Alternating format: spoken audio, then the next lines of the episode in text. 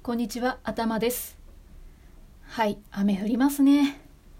私が住んでいる地域も今日も雨が降っております。雨というとですね、水神様じゃないですか。水の神様。水神様っていうとやっぱり水辺を守るのと同時に雨を降らせるっていうイメージも私はあるんですけれども、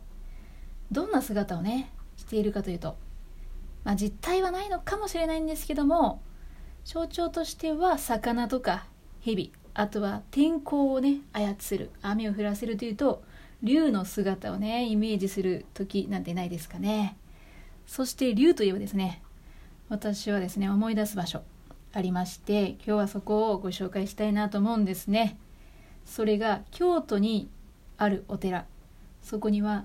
天井竜が描かれています。天井に竜が描かれているんですね。天井竜が描かれているところはいくつかあるんですけれどもその中でも、まあ、自分自身が行ってすごい良かったと思うところをご紹介したいと思います。2件ありまして1件目は妙心寺です。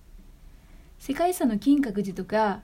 エリザベス女王が絶賛したと言われる庭園のある龍安寺のね近くにあるんですけれども妙心寺で天井に龍が描かれているのが重要文化財の報道なんですね。円の中心に丸く描かれている竜を描いたのは江戸時代の天才絵師加納探幽です。彼が50代の時になんと8年かけて描いた大作なんですよね。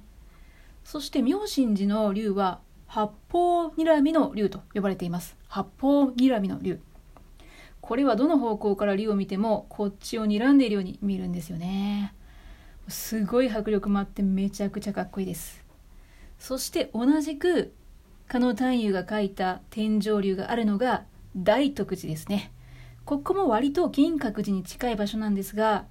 報道がドーム型の天井になっていてそこに描かれている竜というのは加納探幽が35歳の頃に描いたものです。そして大徳寺の竜は泣き竜というふうに呼ばれているんですね。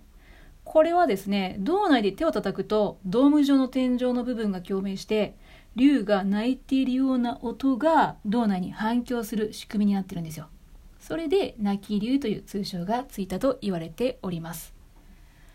本当に迫力のある竜どちらもですね非常におすすめですよ。私はどちらかというと妙心寺の方がねおすすめなんですけれども